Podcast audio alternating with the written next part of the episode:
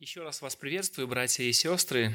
Я всегда благодарен Господу за возможность проповедовать э, здесь и проповедовать в церкви. Э, это огромная честь и привилегия для нас. Вы знаете, одним из самых распространенных э, способов мошенничества является подделывание денег. И раньше – чтобы бороться, чтобы бороться с этой проблемой, э, раньше, когда не было специальных счетных машин, э, то задача по выявлению таких фальшивых денег возлагалась на особую группу людей. Для этого избирались такие подготовленные люди, которые занимались глубоким изучением настоящих денег. Они изучали структуру банкноты, защитные знаки, краску и даже запах. И интересно, что э, в этом процессе поддельные банкноты не изучались. Изучался только оригинал, только оригинал. И со временем эти специалисты были настолько хорошо подготовлены, что знали деньги э, даже на расстоянии. То есть они могли отличить э, настоящие деньги от поддельных даже на расстоянии. Вы знаете, мы с вами живем в таком мире, э, в котором много подделок, много фальши. Нас постоянно обманывают. Нас постоянно обманывают. Несколько лет назад э, э, в Украине я решил купить себе через интернет-магазин наручные часы. Это была недорогая, но качественная марка часов – я перечислил указанную сумму денег в интернет-магазин и стал ожидать, когда мне известят, что э, вот уже ну, как бы товар пришел. Через два дня мне пришло сообщение, что вот уже ну, как товар на месте. Я обрадовался, очень интересно было посмотреть. Это моя маленькая слабость, люблю часы, наручные часы. А, вот. И вы знаете, когда я пришел и мне выдали посылку там, вот э, где нужно было забирать ее, то первое, что мне бросилось в глаза, это упаковка. Я в интернете видел другую упаковку. Мне показали совсем другую упаковку. А та, которую мне дали, выглядела как-то не очень презентабельной. И первое, что я подумал, ну, наверное, это интернет-магазин – Возможно, для них так дешевле, наверное, для них так проще все-таки. Попытался как-то оправдать этих людей. Ну, не э, имеется в виду не новую почту, а вот э, интернет-магазин. Э, но когда я принес часы домой, раскрыл их полностью, то понял, что меня обманули. Меня обманули, мне дали подделку. Под видом хороших э, часов, хорошей фирмы мне продали китайскую подделку в течение нескольких месяцев, которая, э, в общем-то, потеряла не только презентабельный вид, но и перестала ходить, вот эти часы. И я заплатил, в принципе, немалые деньги за это. Вы знаете, точно так же и в христианской жизни существует много подделок. В церквях есть много подделок. И я хотел бы сегодня вместе с вами размышлять на тему истинные признаки детей Божьих я бы хотел поговорить о истинных признаках Божьих детей. Мы всегда радуемся, когда слышим, как Господь обращает грешников к себе. И это удивительное чудо, и это то, что вызывает в нас глубокую радость и такое переживание, радостное переживание за этих людей. Тем не менее, Священное Писание призывает нас к тому, чтобы мы были внимательны. Мы были внимательны прежде всего к своим сердцам – Апостол Павел, когда пишет послание к Коринфянам, второе послание, 13 глава, 5 стих, то он призывает «испытывайте самих себя». Верили вы? Самих себя исследуете. Поэтому э, Господь возлагает на каждого из нас ответственность, чтобы мы испытывали и исследовали свое сердце. И я молюсь Господу и прошу, чтобы эта проповедь сегодня, о которой мы будем размышлять, прежде всего прозвучала конкретно каждому из нас, чтобы она побудила нас еще раз исследовать свое сердце, проверить свое хождение перед Господом. Поверьте, очень полезно, очень полезно исследовать именно свое сердце, свое состояние перед Господом. Давайте мы вместе откроем первое послание Иоанна, и прочитаем отрывок, который начинается во второй главе в 29 стихе и до 3 главы 3 стиха. Первое послание Иоанна, вторая глава, мы читаем из 29 по 3 главу, 3 стих. «Если вы знаете, что Он праведник, знайте и то, что всякий, делающий правду, рожден от Него. Смотрите, какую любовь дал нам Отец, чтобы нам называться и быть детьми Божьими. Мир потому не знает нас, что не познал Его». Возлюбленные, мы теперь дети Божьи, но еще не открылось, что будем. Знаем только, что когда откроется, будем подобны Ему, потому что увидим Его, как Он есть. И всякий, имеющий сию надежду на Него, очищает себя так, как Он чист. В этом тексте мы видим четыре признака истинных детей Божьих. Четыре признака – и пусть эти четыре признака сегодня будут тестом для проверки нашей веры. Я назову сразу же эти четыре признака. Апостол Иоанн утверждает, что первый признак детей Божьих заключается в том, что они имеют праведную природу. Дети Божьи имеют праведную природу. Во-вторых, дети Божьи чужды этому миру. Дети Божьи чужды этому миру. В-третьих, дети Божьи будут преображены в образ Иисуса Христа. И четвертое, дети Божьи живут очищающей надеждой. Вы уже сейчас можете себя проверить, испытать свое сердце. Итак, давайте посмотрим на каждый признак по отдельности, по порядку. В 29 стихе апостол Иоанн говорит, что дети Божьи имеют праведную природу – Посмотрите, как начинается 29 стих. «Если вы знаете, что Он праведник, знайте и то, что всякий, делающий правду, рожден от Него». Апостол Иоанн начинает стих с утверждения «если вы знаете, что Он праведник». И вот это слово «праведник» обозначает того, кто полностью соответствует тому, что называется правильным и справедливым, как в делах, так и в э, э, характере. Как в характере, так и в поступках. Священное Писание учит, что люди, которые приходят в этот мир, являются неправедными. То есть они не соответствуют стандартам правильности и справедливости как в своем характере, так и в своих поступках. И только один Бог является абсолютно праведным. Господь полностью соответствует тому, что является правильным, справедливым, как в характере, так и в делах, так и в поступках. Бог Отец соответствует этим требованиям.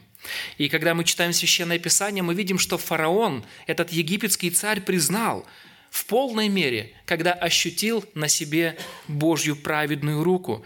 И он сказал Моисею, исход 9.27, «Господь праведен, а я и народ мой виновны». Господь праведен – а я и народ мой виновны». Моисей в конце своей жизни научал свой народ следующему, Второзаконие 32.4. «Бог твердыня, совершенны дела Его, и все пути Его праведны. Бог верен, и нет неправды в Нем. Он праведен и истинен. Он праведен и истинен». Интересно, что эта же истина в полной мере относится и к Иисусу Христу – и апостол Иоанн в своем послании, 2 глава 1-2 стих, подчеркивает эту важную истину. Посмотрите. «Дети мои», 2 глава 1 стих, «сие пишу вам, чтобы вы не согрешали. А если бы кто согрешил, то мы имеем ходатая перед Отцом, и Иисуса Христа, праведника. Он есть умилостивление за грехи наши, и не только за наши, но и за грехи всего мира». Здесь сказано, что Иисус – это праведник – он праведник. Он по своему характеру и делам полностью соответствует божественному стандарту божественной справедливости. И Иисус всегда поступает честно и справедливо. Ему чуждо двоедушие и лицемерие. Он нравственно чист и безупречен в своем характере и в своих поступках. И поэтому апостол Иоанн говорит, если вы знаете, что он праведник, знайте и то, что всякий, рожденный от него, э, делающий правду, рожден от него. Таким образом, апостол утверждает, что самым верным признаком рождения свыше является праведность в поведении, праведность в целях, праведность в ценностях и праведность в словах. Если ты дитё Божье, если ты рожден от Него, то ты унаследовал праведную природу Божью. Ты нравственно должен быть чистым, потому что Господь передает тебе свою природу. И обратите внимание, что эта истина относится ко всем верующим людям без исключения. Апостол делает акцент на слове «всякий, делающий правду, рожден от Него». Все, каждый человек, который считает себя христианином, имеет праведную природу. Поэтому ты не можешь жить, называясь христианином, жить как грешник, жить как сатана. Вы знаете, есть очень хороший пример. Дети наследуют черты характера своих родителей. И таков незыблемый закон природы. Вы знаете, в духовном отношении происходит то же самое – если ты стал Божьим детем, то ты унаследовал его праведный характер. На протяжении жизни я заметил удивительный парадокс. Я увидел, что дети становятся более похожими на своих родителей именно в старости. Чем старше мы становимся, тем больше мы становимся похожими на наших родителей. На наших родителей – Точно так же и в духовной жизни. По мере нашего духовного возрастания Божий характер должен проявляться в нас все больше и больше. Во-вторых, праведность, о которой идет речь, невозможно спрятать. Ее невозможно утаить, потому что апостол Иоанн говорит «всякий делающий правду», делающий правду, и акцент на слове «делающий». Оно означает не разовое действие, а уклад жизни, образ поведения, который всегда характеризуется праведным, нравственным, справедливым, честным поведением. Приведу несколько примеров. Пример из мирской жизни. Жизнь вора или воровская жизнь характеризуется тем, что вор постоянно помышляет о том, чтобы что-то украсть. Это его образ жизни – или, например, специальность врача или доктор, да, он характеризуется тем, что постоянно занят, чтобы лечить людей. Его образ жизни – это лечение людей. Также и жизнь рожденного свыше христианина характеризуется честностью, праведной чистотой и справедливостью. И это то, что невозможно утаить. Ты не можешь спрятать новую праведную природу. И Иисус Христос сказал, что зажженную свечу невозможно спрятать в темной комнате. Вы свет мира. Не может укрыться город, стоящий наверху горы. Поэтому, если ты дитё Божье и унаследовал праведную природу, то эту природу невозможно утаить, ее невозможно спрятать, ее невозможно выключить на один день или на два дня. Она всегда присутствует с тобой. В-третьих, эта праведность является результатом, а не причиной нашего спасения. Вот эта праведность, о которой мы сейчас говорим, является результатом, а не причиной нашего спасения и нашего рождения свыше. Праведное поведение не дает нам рождение новое, а является видимым свидетельством того, что человек рожден от Него, то есть от Бога. Как и в обычной жизни – я ничего не мог сделать для того, чтобы родиться в этот мир. Но когда я родился, тогда видимым подтверждением новой жизни стали мои дела. Мои дела. Добрые дела не дают спасения. Мы знаем, что среди атеистов есть много честных и нравственных людей, которые по своим поступкам даже во многом могут превосходить верующих людей. Мы находим таких – Однако все атеисты отвергают истинного Бога. Их нравственность и честность является результатом хорошего воспитания и действия общей Божьей благодати.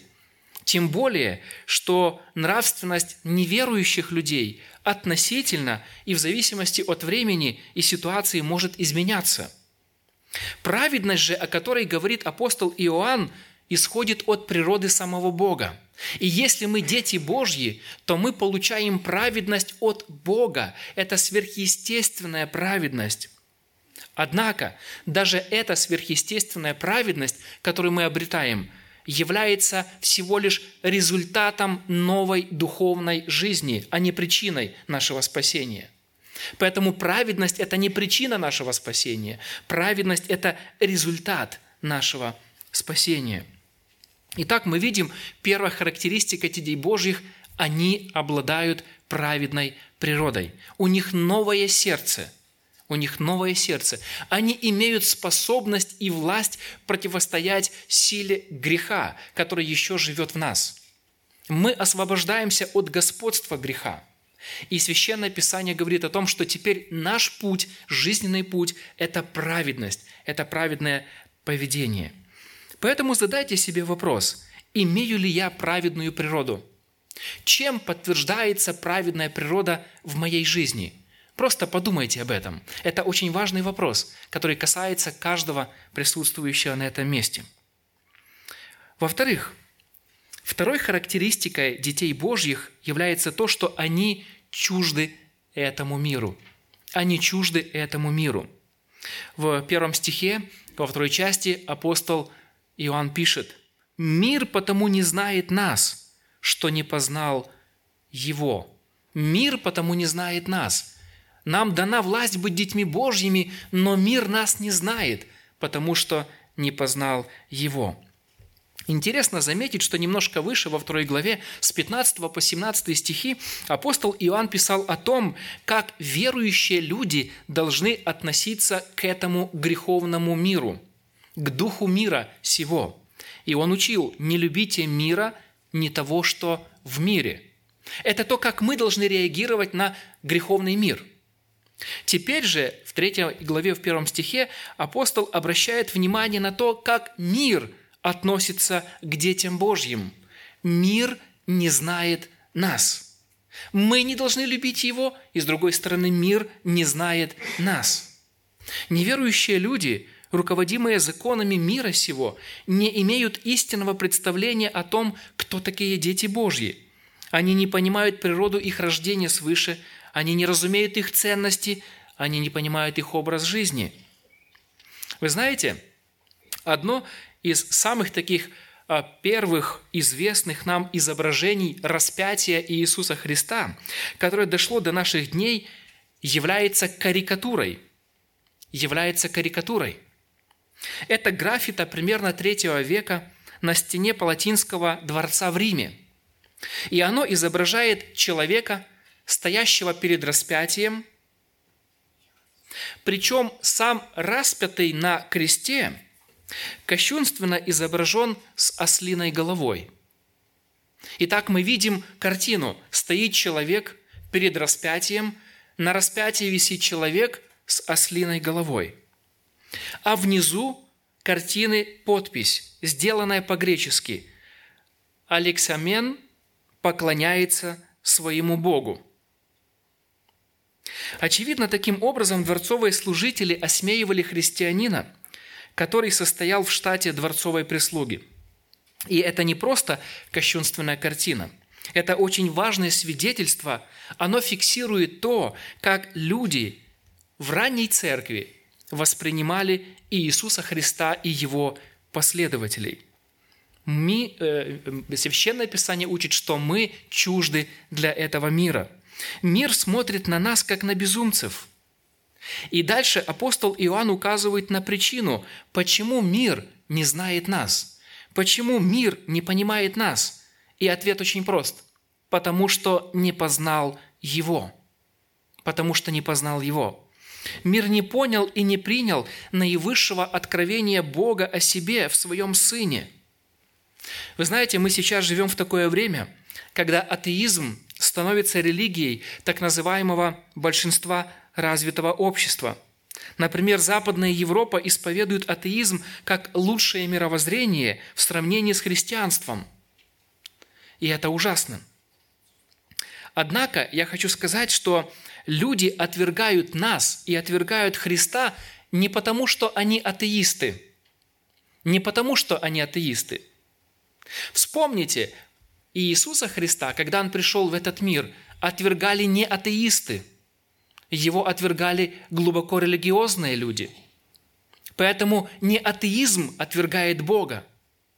Любая ложная религия отвергает Христа. И если Христос отвергается, то, соответственно, и его последователи.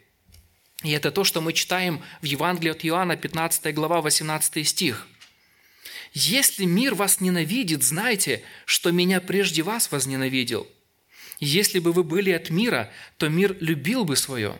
А как вы не от мира, но я избрал вас от мира, потому ненавидит вас мир». Мир вас ненавидит, потому что меня возненавидел, говорит Господь. Иоанна 16.2 мы читаем. «Изгонят вас из синагог. Даже наступает время, когда всякий, убивающий вас, будет думать, что он тем служит Богу. Так будут поступать, потому что не познали ни Отца, ни Меня».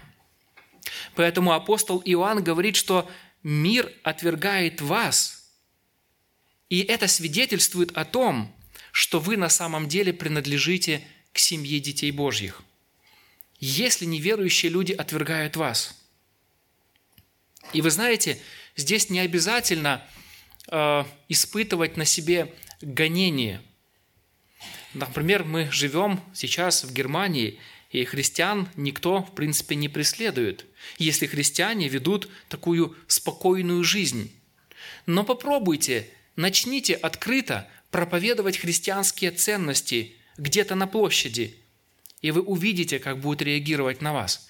Попробуйте, выйдите и скажите, что Господь осуждает однополые браки, что Господь осуждает гомосексуализм, что Господь осуждает аборты, и вы посмотрите, как мир будет реагировать на вас – это сто процентов. Поэтому мы будем страдать, если христианин принципиален Слову Божьему, учению Иисуса Христа, то он всегда будет ненавидим этим миром. И тут хотел бы несколько практических применений сделать для нас. Если мы, как верующие люди, отождествляем себя с Иисусом Христом, то должны быть готовы нести и Его позор, нести Его поругание. Мир не примет нас, потому что не принял Иисуса Христа – если мы духовные братья и сестры нашего Господа, то нас также будут ненавидеть. Верующие люди не должны искать признание со стороны этого мира. Мы для мира и народное тело. Мир никогда не примет нас, потому что мы принадлежим к той категории людей, которые воспринимаются этим миром как безумцы, как сумасшедшие – Апостол Павел писал в Коринфянам 4.10, «Мы безумны Христа ради». Мы безумны Христа ради. Поэтому, если мы будем свои для мира, значит, мы будем чужие для Бога. Значит, мы будем чужие для Бога. Мы никогда не должны стремиться к тому, чтобы мир принял нас как своих, иначе мы потеряем свою соль, Сегодня многие христиане думают, что если они максимально приблизятся к миру и будут похожими на него, то мир примет христианские ценности и станет последователями Иисуса Христа. Но это большое заблуждение. Это большое заблуждение. Мир ментально настроен враждебно против Бога и против учения Евангелия – и то, что грешники обращаются к Богу, это свидетельствует о огромном чуде, которое Бог совершает в сердцах неверующих людей. Мы не должны подстраиваться под дух мира сего, пытаясь выдавать себя за своих. Нет. Христиане – это люди, которые имеют твердое убеждение и готовы страдать за свои убеждения. Мартин Ллойд Джонс писал – Наш Господь привлекал грешников вовсе не потому, что Он был таким же, как они, грешником. Совсем наоборот. Грешники чувствовали Его неповторимость. Идея, что можно обратить людей в христианскую веру, показывая им, что они по сути мало чем отличаются от христиан, является глубочайшим заблуждением как с богословской, так и с психологической точки зрения. Конец цитаты.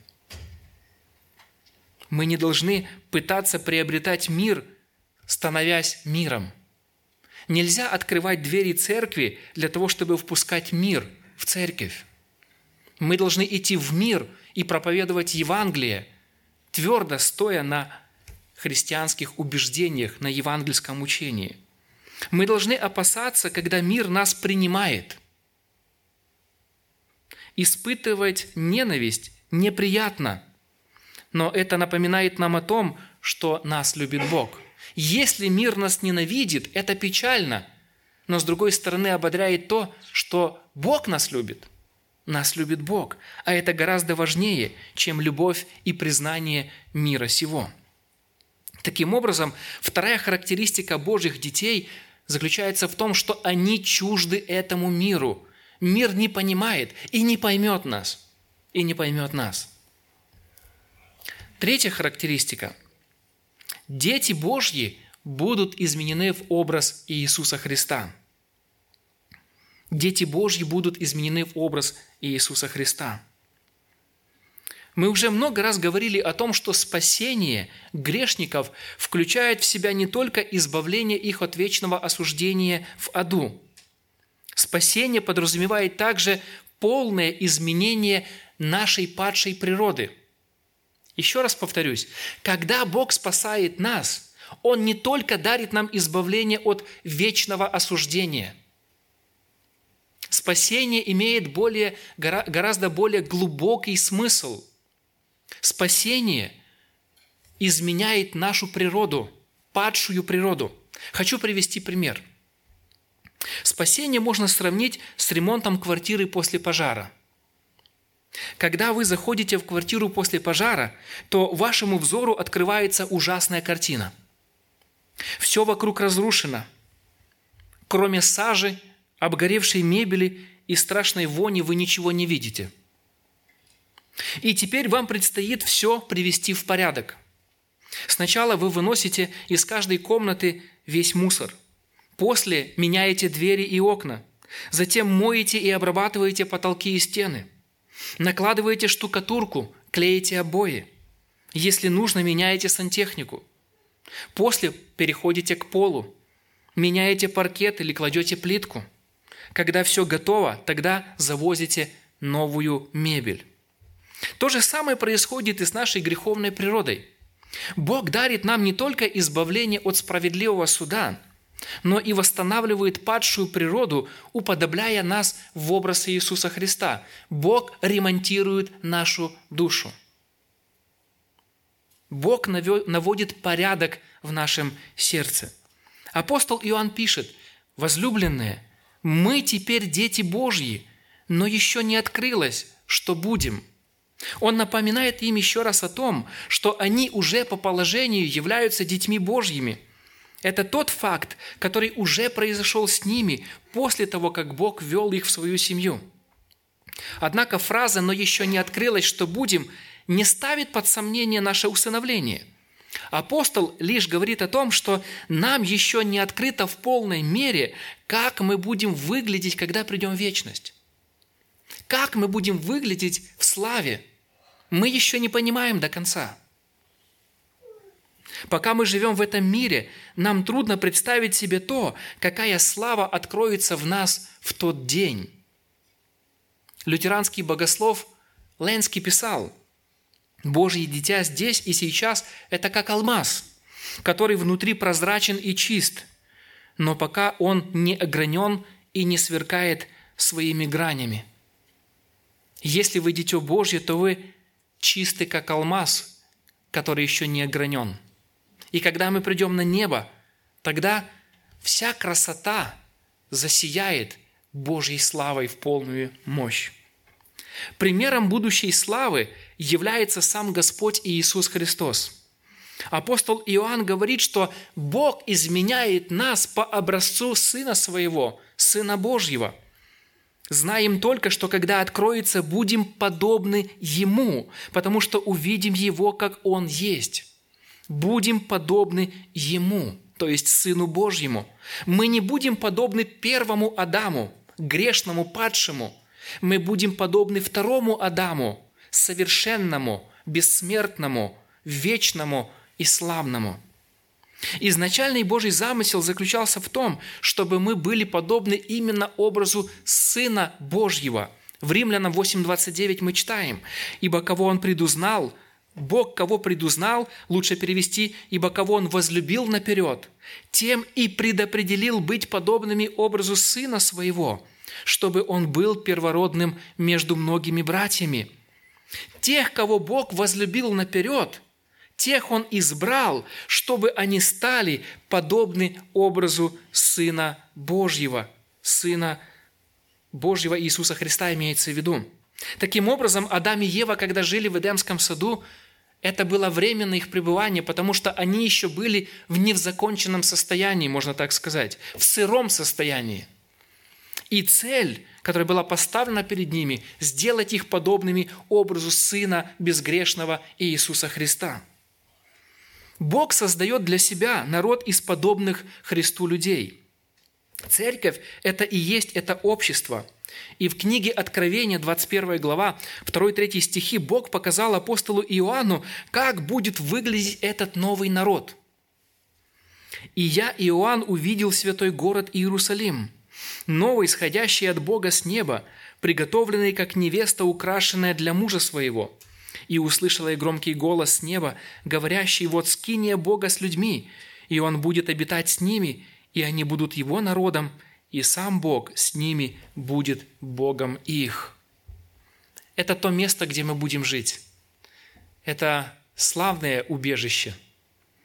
Там будут очень классные квартиры. На всех хватит. Это удивительное состояние – Бог уподобляет нас Христу не только в характере, но и по внешнему виду. Мы не только будем похожи по характеру на Иисуса Христа, мы будем отражать и Его внешний вид. Апостол Павел пишет, что Бог униженное тело наше преобразит так, что оно будет сообразно славному телу Его. Бог облечет нас в славу и бессмертие – это не значит, что там все будут как клоны Иисуса Христа. Не об этом идет речь. Мы не будем клонами. Мы не будем близнецами Иисуса Христа. Здесь говорится о том, что Иисус, Его человеческая прославленная природа, станет образцом природы, которая будет у нас, когда мы придем на небо. Более того, есть все основания полагать, во-первых, каждый из нас сохранит свою индивидуальность, каждый из нас сохранит себя. И во-вторых, есть основания утверждать, что на небе сохранятся даже половые отличия. Будут женщины и мужчины в прославленных телах. Апостол Иоанн говорит, потому что увидим Его, как Он есть. Встреча со Христом будет завершением нашего постепенного изменения. Тогда мы полностью освободимся от присутствия греха. До грехопадения люди были способны не грешить. После грехопадения люди стали неспособны не грешить.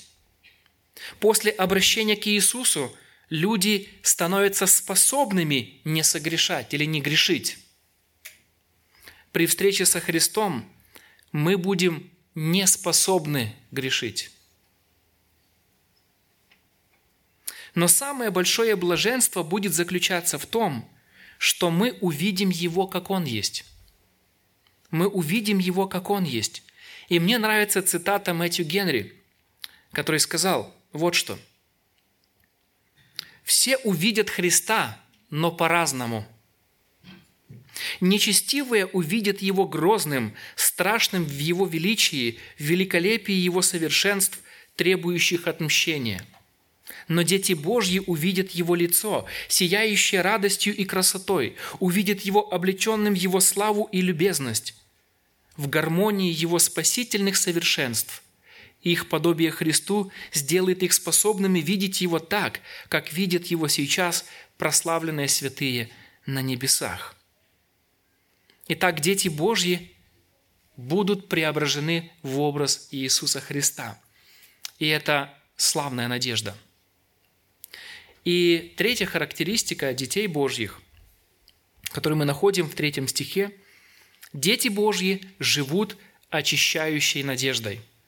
Сейчас мы поговорили с вами о том, что ожидает нас в будущем. Теперь мы спускаемся с неба, мы еще живем на земле, и апостол Иоанн утверждает, что дети Божьи – это те, которые на земле живут очищающей надеждой. И всякий, имеющий сию надежду на Него, очищает себя так, как Он чист. Интересно, о каком очищении идет речь? Прежде всего, мы должны отметить, что здесь апостол Иоанн говорит о нашем освящении, о нашем освящении. Он пишет, «И всякий, имеющий надежду, очищает себя». Грех – это духовная грязь, которая прилипла к нашей душе, и от нее теперь нужно очиститься. Христос когда-то сказал своим ученикам, что исходит из уст человека, то и делает его нечистым, потому что исходит из самого сердца. Начальный этап очищения Бог совершает в момент нашего возрождения. Когда мы обращаемся к Иисусу, Бог дарит нам начальный такой этап, первый шаг нашего очищения. Он меняет нашу природу, Он меняет наше сердце, Он дает нам праведность. Однако в нашем сердце все еще пребывает грех. Да, мы освобождены от его власти. Да, он связан. Тем не менее, он присутствует в нас. И поэтому нам нужно постоянно возрастать в святости. И апостол Петр пишет об этом так – 1 Петра 1,22. «Послушанием истине через Духа, очистив души ваши к нелицемерному братолюбию, постоянно любите друг друга от чистого сердца». Такое начальное очищение является необходимым условием для дальнейшего личного самоочищения в каждом дне – во-вторых, апостол Иоанн говорит о том, что побуждающей силой к этому очищению является надежда на встречу со Христом. И всякий, имеющий сию надежду на Него, очищает себя. Тот, кто надеется на Него, то есть на Его второе пришествие, тот очищает себя. Вы знаете, христианин – это тот, кто живет постоянно мыслью о встрече со своим Господом – его больше всего интересует то, чтобы быть чистым от греха перед лицом своего Господа. Это является главным приоритетом верующего человека. Задайте себе вопрос, является ли это вашим приоритетом? Хотите ли вы жить свято и чисто? Во свете всего этого все житейские заботы отходят на задний план. Однажды очищенный христианин теперь жаждет этой чистоты все больше и больше. Живете ли вы ожиданием второго пришествия Иисуса Христа? Задайте себе вопрос – Наполнено ли мое сердце неудержимым желанием быть чистым от всякого порока и греха? К сожалению, но сегодняшнее христианство потеряло свою силу потому что перестала ожидать Христа. Мы забыли о том, что Христос придет во второй раз. Первая церковь в первом веке заканчивала свое служение словами «Гряди, Господи!». Сегодня мы забыли об этом. Или, во всяком случае, возможно, не в этой церкви, слава Богу – но я заметил, что многие христиане забывают о том, что Господь придет во второй раз. И поэтому планируют свою жизнь так, как будто они никогда и не умрут. Апостол Иоанн говорит, что объектом очищения должно быть лично мое сердце. Лично мое сердце. Он пишет, «И всякий, имеющий надежду на Него, очищает себя». Очищает себя. Часто так бывает, что мы больше заинтересованы в святости тех, кто сидит рядом. И забываем о своей святости. Когда звучит проповедь, мы думаем, вот как классно брату бы услышать ее или сестре. Но текст говорит, что приоритетом чистоты или освящения должно стать сердце не моего ближнего, который рядом возле меня, но мое сердце. Как запачканному рабочему, рабочему после работы нужно с мочалкой и мылом отмыть грязь и смыть ее водой, так и верующий должен применить данные Богом средства для того, чтобы каждый день очищать свои сердца от моральной скверны, нанесенной за этот день. И эти средства, через которые Бог очищает наше сердце, вера в Евангелие, исповедание грехов, Слово Божье, общение друг с другом и многие другие средства. Поэтому приоритетом – в освящении или очищении должны стать наши собственные души, а не души ближних. И четвертое. Апостол Иоанн говорит, что образцом такой чистоты является сам Христос. Он говорит, «Всякий, имеющий надежду на Него, очищает себя так, как Он чист». Как Он чист, имеется в виду Иисус. Мы должны мерить свою жизнь не по примеру других людей, но по Христу. Вы никогда не разочаруетесь в Боге, если будете подражать Христу, а не людям. Но вы можете разочароваться в Боге, если будете подражать людям. И Иисус должен быть нашим примером, мерой, мерилом, нашей целью, которой следует нам двигаться – и заметьте, что Христос не поставлен нам в пример того, кто сам возрастает в святости и чистоте. Нет. Апостол Иоанн говорит, что Иисус чист. Не сказано, что Иисус очищает себя сам, да? Нет, здесь говорится о том, что Иисус чист, тем самым утверждая Его неизменную природу. Воплощенный и прославленный Господь был всегда и остается чистым от скверны греха. И мы теперь должны подражать Его чистоте. Поэтому давайте будем взирать на Христа как на идеальный образец чистоты и святости. Не будем бросать взор по сторонам друг на друга. Пусть Господь Иисус будет объектом для нашего подражания, Его чистота, Его святость. И тогда вы будете духовно возрастать. Вы никогда не приткнетесь и не испытаете горькое чувство соблазна и разочарования – Итак, мы увидели в этом тексте то, что дети Божьи коренным образом отличаются от детей мира сего. Текст Писания учил нас, что дети Божьи – это люди, которые обладают особыми характеристиками или признаками.